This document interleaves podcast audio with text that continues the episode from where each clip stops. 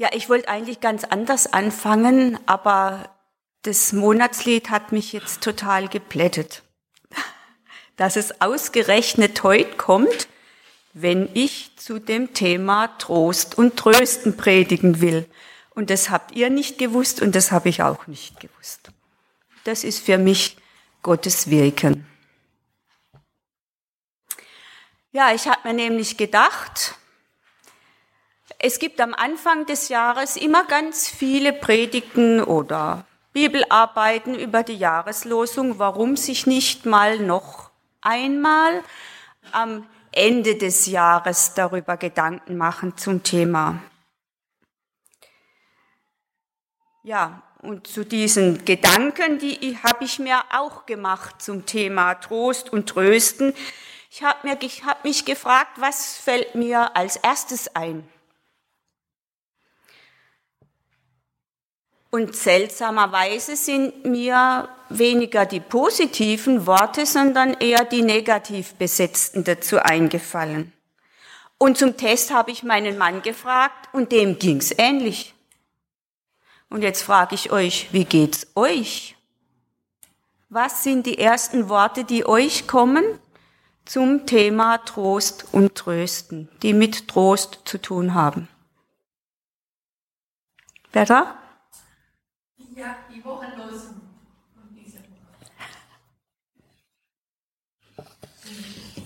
Ich bin der König aller Könige, der Herr aller Herren. Mir ist gegeben alle Gewalt im Himmel und auf Erden. Das ist das Schönste für mich, was Jesus gesagt hat. Über alles, was für mich geschieht. Ich bin. Noch jemand eine Idee? Ganz spontan? Okay, das erste Wort für mich war trostbedürftig. Trostbringend, positiv. Tröstlich oder untröstlich, trostlos, sich trösten, vertröstet werden, zum Beispiel auf später oder auf das Jenseits. Dann gibt es Trostpflaster, Trostwort, Trostspruch, Trostpreis. Es gibt billigen Trost und schnellen Trost. Davon haben wir ja von der Erika heute schon gehört. Zum schnellen Trost gehört für manche Einkaufen oder Essen, Alkohol, Drogen. Diese Dinge helfen alle schnell aus dem Jetzt und Hier zu fliehen. Auf der Suche in der Konkordanz gibt es viele Bibelstellen zum Thema. Schlage ich sie allerdings nicht in der Luther-Übersetzung, sondern in neueren Übersetzungen nach, so finde ich das Stichwort Trost dort fast überhaupt nicht mehr. Das Wort scheint irgendwie aus der Mode gekommen zu sein. Für manche mag das bedauerlich sein. Ob es tatsächlich bedauerlich ist, mögt ihr dann vielleicht für euch selbst beantworten. Ja, und dafür stehen andere Worte, die sich dann aber auch als Definition von Trost in einem Lexikon finden lassen. Und ich zitiere, Trost ist zwischenmenschliche Zuwendung an jemanden, der trauert oder anderen seelischen oder körperlichen Schmerz zu ertragen hat. Trost kann durch Worte, Gesten und Berührungen gespendet werden. Der Schmerz des Getrösteten soll gelindert werden. Er soll spüren, dass er nicht allein gelassen ist. Seine seelische Verfassung soll gestärkt werden. Das Wort Trost hängt übrigens sprachwissenschaftlich mit dem indogermanischen Wortstamm treu zusammen und bedeutet eigentlich innere Festigkeit. Das griechische Wort für Trost bedeutet auch Ermutigung. Und genau dieses Wort Ermutigung steht dann sehr häufig statt Trost in diesen neueren Übersetzungen. Aber auch andere Worte wie redet herzlich miteinander, ermuntert euch gegenseitig, gebt liebevollen Zuspruch, habt inniges Mitgefühl und Erbarmen, baut die Mutlosen auf. Und ein Beispiel in 2. Korintherbrief, Kapitel 1, in den Versen 3 bis 7 schreibt Paulus, und ich zitiere nach der Gerechtigkeitsbibel. Gepriesen sei Gott, der Vater unseres Herrn Jesus Christus, der Vater voller Barmherzigkeit, der Gott, der uns in jeder Not tröstet. In allen Schwierigkeiten ermutigt er uns und steht uns bei, so dass wir auch andere trösten können, die wegen ihres Glaubens leiden müssen. Wir trösten sie, wie Gott auch uns getröstet hat. Weil wir Christus gehören und ihm dienen, müssen wir viel leiden. Aber in ebenso reichem Maße erfahren wir auch seine Hilfe. Deshalb kommt es euch zugute, wenn wir leiden. Und wenn wir ermutigt werden, dann geschieht das auch zu eurem Besten. Also Luther hätte jetzt übersetzt, deshalb dient es zur Tröstung und zum Heil für euch. Und wenn wir getröstet werden, dann geschieht das auch zu eurem Trost. Wieder zurück zur neuen Übersetzung. Das gibt euch Kraft, die gleichen Leiden wie wir geduldig zu ertragen. Darum sind wir zuversichtlich und haben keine Angst um euch. Denn ihr werdet zwar leiden müssen wie wir, aber ihr werdet auch von Gott getröstet werden. Im Text stecken für mich im Wesentlichen drei Arten von Trost, die ich im Folgenden dann kurz beleuchten möchte. Das erste wäre Trost durch Menschen oder menschlicher Trost. Das zweite Trost durch Gottes Wort. Und das dritte Trost durch Gott oder Jesus und den Heiligen Geist selber. Menschlicher Trost. Was habt ihr für Erfahrungen damit? Gute, weniger gute, eine Mischung daraus, mal so, mal so. Und weil es beides geben kann, das haben wir auch wieder in der Geschichte gehört, ist das mit dem Trösten so eine Sache. Die Jahreslosung, wo Gott sagt, ich will euch trösten, wie einen eine Mutter tröstet, die geht uns runter wie Öl. Die Vorstellung, in den Arm genommen zu werden und die beruhigende Nähe, Wärme und wohlvertraute Stimme zu hören, die aufmunternde, liebevolle Worte zu uns sagt, ist nicht nur für Kinder, sondern für Leute jeden Alters sehr angenehm. Und wichtig. Hoffentlich dürft ihr das auch immer wieder erfahren. Ich wünsche es uns allen. Leider kennen viele auch Beispiele für missglückte Trostversuche. Wir Menschen sind ungeduldig. Wer leidet, möchte verständlicherweise, dass es bald aufhört. Wer zusehen muss, wie ein geliebter Mensch leidet, auch so sind wir versucht, schnelle Lösungen zu finden. Dabei wird dann eben genauso schnell zum Trost ein Pflaster über eine Wunde geklebt, die eigentlich meistens zuerst sauber gemacht, desinfiziert und getrocknet werden sollte, bevor man dann zum Schutz ein Pflaster darüber macht, damit der Heilungsprozess ungestört ablaufen kann. Und das gilt nicht nur für aufgeschlagene Knie, sondern auch im übertragenen Sinn. Auch ich habe zugegebenermaßen zwar mit gemischten Gefühlen und leicht abgewandelt meinen Kindern gesagt, heile, heile, Segen. Wie geht's weiter? Okay, morgen tut's nimmer weh. Ich habe das auch gesagt. Drei Tage Regen, drei Tage Schnee tut bald gar nicht mehr weh.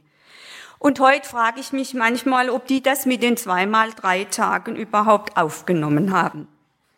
Wenn nur heile, heile Segen tut gar nicht mehr weh ankommen würde, wäre das für die Kinder eine Lüge. Denn das Knie tut nach dem Spruch immer noch einige Zeit weh. Aber nicht nur Kinder haben ein feines Gespür dafür, wenn sie nur vertröstet statt getröstet werden. Noch so gut gemeinte tröstende Worte verfehlen manchmal die beabsichtigte Wirkung, führen regelrecht zum Gegenteil. Menschen fühlen sich dann oft nicht ernst genommen und der Schmerz verschwindet nicht, wird nicht einmal gelindert. Ärger und eine belastete Beziehung können die Folge sein. Man denke nur an Hiob und seine Freunde, die zwar stark anfangen, aber nach kurzer Zeit auch stark nachlassen. Einen schnellen Trost, oberflächlich dahingesagt, mit geliehenen Worten wird als billiger Trost empfunden werden und fruchtet nicht. Trost ist etwas, was meist Zeit braucht. Eine Situation muss ausgehalten werden. Es braucht Geduld, gelassene Präsenz, Einfühlungsvermögen, Feingefühl und Vertrauen. Am besten können wir meistens Menschen trösten, zu denen wir eine gute Beziehung haben. Trost ist etwas, was mir mitfühlend und wohlwollend geschenkt. Trost hat etwas mit Zuwendung, Ermutigung, Stärkung und Treue zu, tun. Da lässt mich jemand spüren, dass ich nicht allein bin. Und auch weiterhin dazugehöre. Ich muss nicht mich trösten, mich nicht quasi in meiner eigenen Hand wärmen. Ich werde berührt. Die Grenzen, an die ich im Moment stoße, sind nicht absolut. Selbst wenn ich in diesem Moment keinen Ausweg sehe, es kann ihn geben. Auf ein Ende kann ein neuer Anfang folgen. Trost ist also meistens ein Prozess. Trost ist, wenn unter der Asche meiner Resignation die Glut langsam wieder neu entfacht wird. Ich mich wieder aufrichten und am Ende sagen kann, es gibt einen Weg für mich und den will ich gehen. Es gibt Menschen, die ganz besonders trösten können, weil sie das gelernt haben. Die nennt man Seelsorger. Es gibt Menschen, die das von Natur aus können. In der Bibel habe ich zumindest zwei gefunden. Ihr Name weist schon darauf hin. Noah, das heißt Trost oder Ruhe und Barnabas, das heißt Sohn des Trostes. Wir ganz gewöhnlichen Leute können aber auch trösten, sagt Paulus. Dort, wo wir selber Trost erfahren haben, sind auch wir Fachleute, können wir Menschen trösten, die gerade in denselben Nöten sind, die wir schon durchgemacht haben. Und noch eins. Trost muss man wollen. Wer nur auf sein Unglück sieht, nicht bereit ist, sich nach Hilfe auszustrecken, den wird nichts und niemand trösten können. Doch nun zu Punkt zwei: Der Trost durch Gottes Wort. Gottes Wort können wir hören oder lesen. Wir können Gottes Wort von anderen zugesagt bekommen. Die Psalmen sind eine wahre Fundgrube für Zeugnisse von Menschen, die in ganz vielen schmerzhaften Situationen Trost erfahren haben. Ihre Erfahrungen können uns Mut machen, unsere Hoffnung auf Gott zu setzen. Sie haben erlebt, dass Gott seine Verheißungen und Zusagen erfüllt. Der Psalm 124 ist in der Mengeübersetzung überschrieben mit Israels Retter in der Not. Dort steht zweimal, hätte der Herr uns nicht beigestanden, dann wären wir nicht frei geworden. Und als Fazit in Vers 8 bekannt, unsere Hilfe kommt von dem Herrn, der Himmel und Erde gemacht. Psalm 119, Vers 50 steht, immer wenn ich in Not war, hat deine Zusage mich wieder aufgerichtet und belebt. Und im Vers 92 spricht der Psalmdichter von der Freude an Gottes Wort. So auch Jeremia 15, Vers 16. Gottes Wort ist Freude und Glück. So oft deine Befehle erfolgten, habe ich sie meine Speise sein lassen, und deine Weisungen sind mir eine Wonne und Herzensfreude gewesen. Luther übersetzt, dein Wort ist meines Herzens Freude und Trost. Die Bibel bezeugt es immer wieder. Gott ist vertrauenswürdig. Er hält sich an seine Versprechen. Und in Matthäus 5, Vers 4 sagt er zu, Selig sind die Trauernden, Leidtragenden, Bekümmerten. Sie werden Trost finden. Und darauf dürfen wir uns verlassen. Paulus schreibt in seinen Briefen davon, dass sich die Brüder und Schwestern im gemeinsamen Glauben gegenseitig ermuntern, sich gegenseitig mit Verheißungen trösten sollen. Er selbst zieht sich getröstet durch die Gemeinschaft der Mitgläubigen. Er ist so nie allein, auch wenn er alleine ist. Sie sollen sich auch gegenseitig mit der Hoffnung auf das zukünftige Zusammensein mit Jesus trösten. Denn, so sagt es Eugen Rosenstock-Hüssi, niemand glaubt immer. Wir brauchen einander, weil jeder von uns zeitweise nicht glaubt. Und Wolfgang Dünnebeil stellt fest, wer in der Gemeinschaft mit Christen fest verankert ist, erfährt einen Halt, auf den man nicht verzichten will. Diese Gemeinschaft ist auch eine lernende, miteinander, von und aneinander lernende Gemeinschaft. Und so schreibt Paulus in Römer 15, Vers 4, und aus dem, was in der Heiligen Schrift vorausgesagt wurde, sollen wir lernen. Also nicht nur aus der Schrift, sondern auch aus dem gemeinsamen Zusammensein. Sie ermutigt und tröstet uns, damit wir unsere Hoffnung auf ihre Zusagen setzen und daran festhalten. Es gibt sogar ein ganzes Trostbuch in der Bibel. Es ist die Offenbarung des Johannes, welche den Kanon abschließt. Und die Offenbarung ist nicht in erster Linie die Beschreibung des Weltendes. Das vielleicht auch.